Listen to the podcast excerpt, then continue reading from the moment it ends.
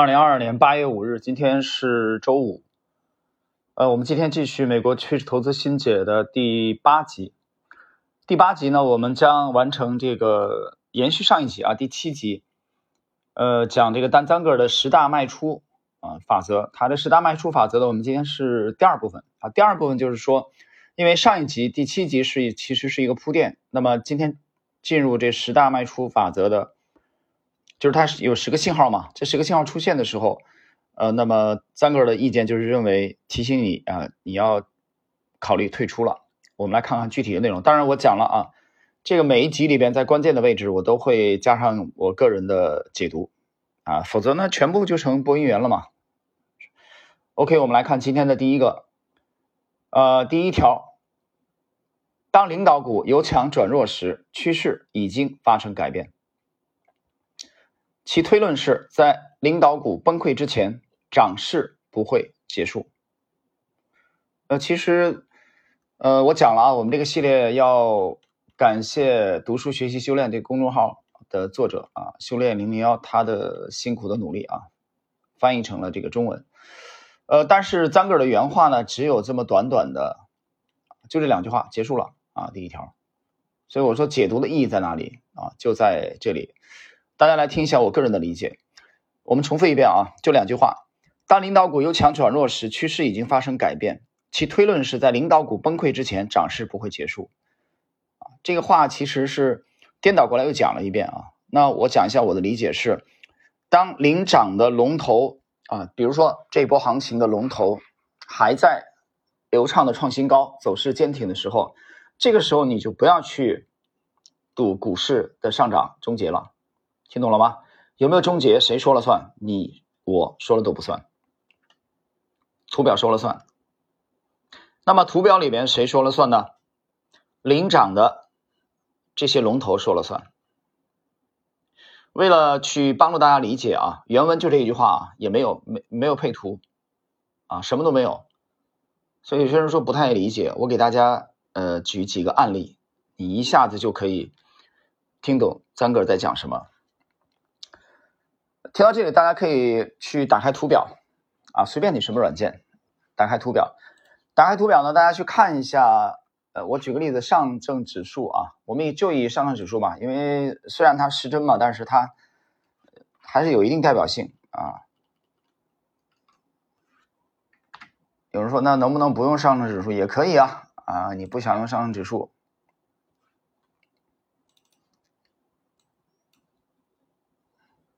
不想用上证指数，你用沪深三百是一样的啊，用沪深三百是一样的。我们用沪深三百吧。其实这个结论跟上证指数，呃，大同小异，差不多的。我用沪深三百也可以，相对可能是真的没那么厉害啊。我们以沪深三百，大家看一下，二零二一年的十二月份，沪深三百。我想说什么？我想说的是。从一八年底启动的这两年的个波澜壮阔的个股的牛市，啊，个股的这个牛市这轮行情，它在哪里终结呢？就是我们来看啊，我们以沪深三百为例，有人说那指数没有牛市啊，对，但是个股很壮观，但是指数的加速的下跌从哪里开始的？实际上是从二零二二年的一月份开始的。听懂了吧？今年一月份开始，那也就是说，沪深三百从这个指数来看，它的行情的这个终结是从二零二一年十二月份开始的，十二月之后连续下跌了四个月。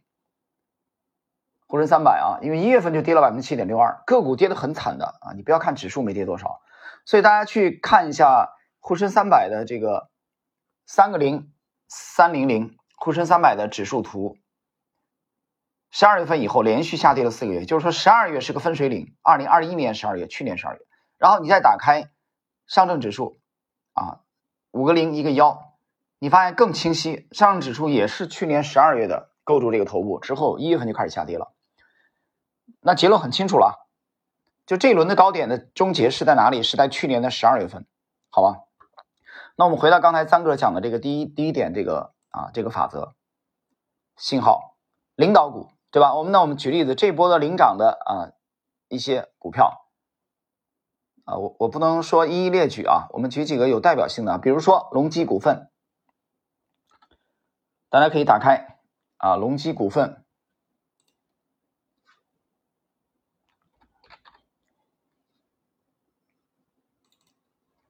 现在改名了啊，叫隆基绿能六零幺零幺二。打开隆基绿能的，就隆基股份的这个，我还是习惯老名字啊。打开隆基股份的这个图表以后，你发现很有意思。隆基股份的这个头部啊，它的确认，有人说我非要用最高点，可以吧？你用最高点，那就是七十三块六毛。然后通达信里边我用的前复权，二零二一年十一月一号那个高点，听懂了吧？就隆基股份的高点，历史高点到现在为止是二零二二一年去年的十一月初就确立了，听懂了吧？那就是说它领先沪深三百和上证指数一个月做头了。当沪深三百和上证指数。构筑头部的十二月份的时候，隆基股份已经率先开始下跌了。它十一月就开始跌了，十一月啊，领先一个月，至少领先一个月开始下跌了。这隆基啊，光伏的。我们再来看啊，三零零七五零，宁德时代。你既然沪深三百和这个上证指数是十二月啊做头的，宁德时代的最高点六百九十二块。是在十二月三号，听懂了吗？其实也是领先的。十二月宁德跌了一个月，率先开始跌了，龙头啊。接着，二五九四，比亚迪。二零二一年，我们来看看比亚迪的表现。比亚迪的高点是在十一月份，十一月初啊，十一月四号左右，涨不动了。历史最高，那就十一月，比亚迪足足跌了一个月，领先沪深三百和上证指数，听懂了吧？这叫什么？春江水暖鸭先知。OK，我们再来看三零零零三七电池的啊，一个细分龙头新宙邦，新宙邦的高点是更早，在二零二一年九月份九月底。啊，八十八块四毛左右吧，后来就一路下跌了，就开始了。然后你再来看啊，法拉电子细分龙头，电容的最高点十一月三十号，两百五十九块六毛。OK，细分的龙头法拉电子是在十一月份，另一个细分的龙头新宙邦三零零零三七是在九月份，啊九月底，你就算十月吧。领先大盘开始下跌两个月，法拉电子领先大盘至少一个月以上下跌，对吧？大市值的龙头，绝对的主力，宁德时代领先指数一个月，十二月初构筑高点；比亚迪领先指数一到两个月，十一月就构筑高点了。所以这四个股票有充分的说明性。我们再看光伏的龙头。刚才我们上来的第一个隆基股份，这几个龙头我们取了五个啊，足足有有足够的代表性了，全部是领先指数构筑头部的。随后就是这轮行情的终结结束，听懂了吗？所以我觉得解读的价值就在这里啊，我不是播音员，就原封不动的把它这个啊修炼零零幺翻译丹赞格的这个话给他读一遍。听到这里，大家会明白啊，张哥在讲什么。OK，那下一次你可以用这个方法啊，用这个法则一去验证一下。好了，我们看第二点，从牛市到熊市的转变，将进一步由领导股的看涨形态的失败和越来越多看跌形态的出现来证实。这一点，这一点啊，这一点是其实对上一点的补充，因为上一点讲的是。领涨的这些龙头股，他们春江水暖鸭先知，他们会率先领先于指数，领先于盘中绝大多数股票率先下跌。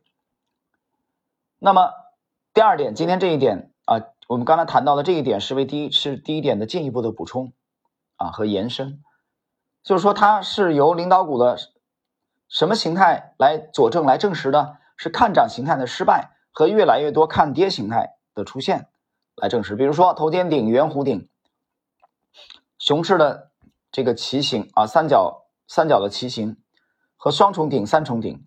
然后他举了一个图四的例子，所以大家可以参考一下“读书学习修炼”这公众号啊。他列了一个图四，这个图四呢是用的标准标普五百，在八月三号跌破了头肩顶颈线的支撑，从那里继续下跌，市场非常看空。这伴随着一些市场领导股的，大家稍等一下啊，大家可能不小心的碰到了，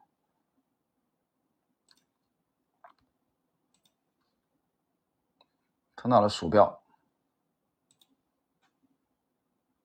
伴随着一些市场领导股的牛市骑行看涨形态的失败啊，他举了一个例子，当然这个例子当然需要去啊阅读这个文章了啊，跌破颈线，标普五百指数在时间是二零一一年的八月五号因为，这篇文章它不是这篇文章这个讲的不是说这个今年的啊，是之前的，但图表这个东西呢，它技巧啊。它没有什么很强的时效性，因为图表派的信奉的，我讲了嘛，三大法则的第一句话讲的就是历史不断重演，对吧？你连这都不信，那你还来你来干啥呢？你走错地方了，你觉得你就到架头那里去吧，对吧？就像住店一样，你你你这个投错了，投错了门派了啊！这是图四啊。OK，我们第二点讲到这里啊，补充说明就是看跌形态的出现，越来越多看跌形态的出现，佐证领导股见顶。哦，OK，第三个因素，大宗商品价格先于股市或随股市一起暴跌，是另一个警示的信号。到五月初，白银和其他一些大宗商品的股票已经大幅下跌，这预示着股市将下跌。哎，这个很有趣啊，这个很有趣。大宗这个玩期货的人懂的啊，大宗商品的价格先于股市。或者跟随股市一起暴跌，这一点大家以后实战的时候要要要注意。然后第四，价格下跌时成交量激增是熊市的另一个标志，表明越来越多的投资者正在卖出或者卖空。从看涨到看跌的转变是一个重要的事件，而成交量是驱动这一转变的燃料。而在一定程度上，卖出量增长越大就越看空。如果在一段时间的下跌后，成交量突然上升。这可能是一个投降式的底部和新一轮熊市反弹开始的信号啊！这个它从量的这个角度啊，从量的角度，这个赞格尔的观点，成交量的激增就是价格下跌伴随着成交量的激增啊，是熊市的另外的一个标志。这个大家要结合实战体会一下。当然，这个公众号里翻译的时候。呃，张哥列了一个图，就是图五啊，苹果啊，苹果这个公司的成交量在二零啊，他列了一个是零八年吧，五月十一号吧，我看一下啊，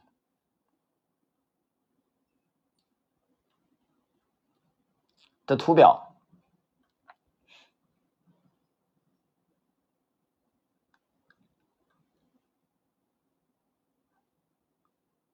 啊，他列了一个图表，那么是是从股价的顶部下跌啊，成交量呢，在七月份，苹果这个这个这个股票在七月份成交量呢达到峰值以后，随着股价下跌，从顶部股价跌了以后，它成交量继续放大，表明随着价格下跌，卖家越来越多啊。第五，熊市反弹可能既强大又诱人，但你应该抵制他们。因为他们通常都很短暂。张格尔的另一个建议是，熊市要避免在跳空上涨时买入，股价通常会在回补缺口后继续走低。就是熊市里，你你追涨要谨慎的啊，不要去在熊市当中去这个跳空上涨的时候去去买。熊市的反弹可能会强大，怎么理解强大？就是它反弹的时候可能会非常非常暴力。这个以后有机会的时候啊，我们可以进一步的深入来讲，因为 A 股会经常出现这种这种现象啊。他用的是原话，张哥用的原话是用的既强大又诱人，但你应该抵制他们就不要受他们诱惑。第六，价格下跌时成交量增加的另一面，是价格上涨时成交量减少。也就是说，放量下跌与缩量上涨，熊市期间的任何反弹都是可疑的，直到一个新的牛市被证实，并得到稳步增加的成交量的支持。啊，三哥对成交量非常的看重啊。我们看这几个法则里面啊，他对这成交量啊，其实花了大的啊功夫去研究，所以这个我觉得大家需要结合自己的啊实战去去理解。就是熊市里边他讲了啊，随着价格的上涨，这成交量会减少。第七，看涨图表形态的失败率高于平均水平是另一个警告信号。正如三哥所说，形态失败也可能是一个强有力的信号。如果你愿意并可以快速的进出交易，牛市的旗形、三角旗形或头肩底形态的失败，通常是做空的信号。啊，这这个怎么理解？我解释一下啊，就是同样这个形态，它在牛市当中的话，它基本上就你买十个，基本上就七个八个就成功了，向上突破了。但在熊市里边不是的，熊市里边同样看起来一样的形态啊，在熊市当中你买你买十次的话，基本上七八次都失败的。我们这个打比方啊，那么这就是图表告诉你，这个咱哥讲了，看涨形图表形态的失败的率，失败率高于平均水平，对吧？这总是失败，表明什么？表明大势恶化了，是大的形势不好。所以这个时候你就不要去拘泥于那一个形态了，对？你觉得不对啊？这个我上一次买它还是这成功了呢？对，因为环境不对了，所以你还这么想这么做的话，就其实就是属于刻舟求剑了。OK，第八，伴随熊市而来的剧烈波动使期权交易变得昂贵。当期权隐含波动率急剧上升时，这是另一个建议这个谨慎行事的信号。通常情况下，最好等到期权溢价回到更加正常的水平后再进行交易啊。这个是对做期权的啊，就是做过期权的人。那个 A 股，A 股当中，我想玩期权的应该非常少啊，个人投资者啊，所以这个我们可能不作为啊重点的去去了解。第九，消息可以对股市产生重大的影响，而市场参与者对消息的反应可以很好的反映出市场的健康状况。在牛市中，股票会忽略坏消息，而在熊市中，他们会无视好消息。根据三哥的说法。熊市通常会经历早上是上涨的，到一天结束时却变成了下跌。牛市的情况正好相反。大家听懂了吗？解释一下啊，这整个第九条里边讲了，其实两两种因素。第一个是消息啊，在牛市当中啊，利空除了利空消息，股票照样涨，大多情况下都涨的，出利空也涨，但是在熊市当中呢，出了利好，股价还是不涨，甚至下跌。所以牛市当中就是利空，它当成利好来炒。熊市正好反过来，这第一点。第二点呢，有人说为什么会这样呢？为什么会这样呢？想不通，你有什么想不通的？大势强劲是牛市，大势疲弱是熊市，所以大势的。这个对股票的影响是至高无上的，这个因素，它凌驾，它这个凌驾于许许多多的微观层面的啊一些因素，所以这句话大家好好体会一下啊。然后接着第二个因素讲什么？熊市通常是早上上涨啊，早上拉高上涨，结果到收盘的时候就变成下跌了。牛市呢正好相反。所以熊市当中，你要是早上买股票，你要承担一定的风险。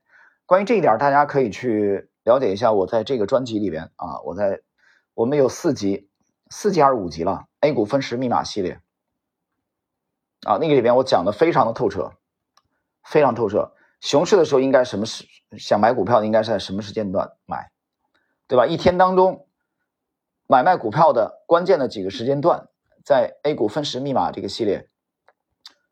呃，有人说怎么找？在半不红的主页里边有十八九张听单，你在里边找，有一个叫呃，就是 A 股实战精讲那个系列里边有 A 股分时密码你也可以直接搜 A 股分时密码，大概有四级到五级。就怎么去看分时图表啊里边的机会，怎么去识别风险？有人说那洗盘的我你有什么征兆吗？分时图有征兆吗？有的，所以那那几集专门是讲大概率的，就是主力经常运作的一些高频出现的手法，不断重演。OK，这是第九、第十。熊市反弹有自己喜欢的日子和其他规则，在牛市中，周一通常是最疲软的。随着一周的进展。市场会有所回升，在熊市中，周五和假期前对股市的打击最大，因为市场参与者不愿意在周末持有股票。张哥表示，无论你身处哪个市场，使用半小时法则都不是一个坏主意。在一天开始的前三十分钟，购买跳空上涨的股票风险更大。如果价格在这段时间之后依然坚挺，那么买入就被认为是更加安全的。张哥发现，这一规则在市场上涨几周后会更有效。但在新一轮强劲走势开始的时候就不那么有效了。他这里提出了一个半小时法则啊，前三十分钟，呃，因为它牛熊市的市场环境不一样嘛。关于这一点，我在这里没有过多的解释了，因为什么呢？因为对对这个第九、第十的呃内容的深度的讲解，其实我已经在前几个月发布的啊，应该是去年吧，最早都有，二零二一年发布的 A 股分时密码系列，我跟他讲了。里面讲的非常清楚了，这个实战的价值是比较高的，大家可以去参考一下啊。A 股这个实战精讲那个系列当中有 A 股分时密码。OK，时间关系，我们今天呢，呃，就结束了。我们用第八集结束这个单三个讲的十大的卖出的法则的这个第二部分的内容啊。我们用两集的内容结束这一集。这一集其实是在三个在二零一二年十二月份啊和马特布莱克曼啊发表的。然后呢，读书学习修炼的公众号呢，在今年的三月二十二号啊翻译过来发布的啊。我们这里再次感谢翻译者修炼零零幺的辛勤的努力。呃，时间关系，我们今天这一集内容就到这里，下一集我们将继续。